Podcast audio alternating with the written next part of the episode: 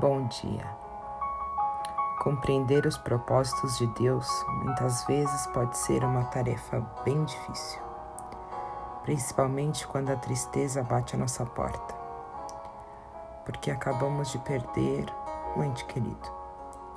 Lágrimas passam pelos nossos olhos constantemente e o vazio da saudade aumenta o sofrimento severamente. Hoje a saudade nos faz mais uma visita, mas não vem acompanhada da tristeza como protagonista. Com corações mais confortados, dedicaremos esse dia para relembrar os bons momentos que foram compartilhados e como a presença de uma pessoa tão querida foi capaz de transformar tantas vidas abençoadas. Que a dor da nossa perda possa ser diminuída um pouquinho a cada dia e que daqui para frente esta ausência seja capaz de fortalecer ainda mais os laços das famílias e dos amigos. O vazio que ficou jamais será preenchido, mas com a paz do Criador em nossos corações será bem menos difícil. O céu comemora hoje mais um ano de vida eterna de uma pessoa muito querida, que para sempre estará em nossa memória e influenciará eternamente a nossa história. Quem é que não tem saudade de alguém que se foi, que deixou sua marca e o seu brilho em nossas vidas?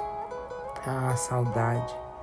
Se você é uma pessoa de fé, não confunda saudade com tristeza, mas tenha certeza que não é a morte que interrompe o amor, o carinho, o afeto.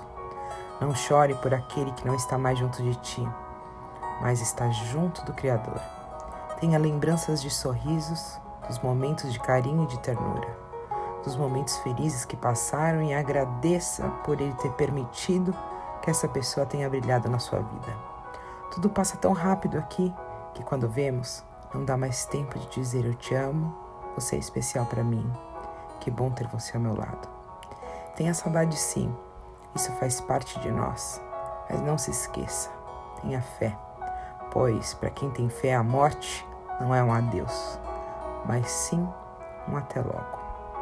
Eu te desejo uma segunda-feira abençoada, cheia de luz, paz, amor e de fé. Ótima semana a todos. Um grande beijo Giovana. Fiquem com Deus.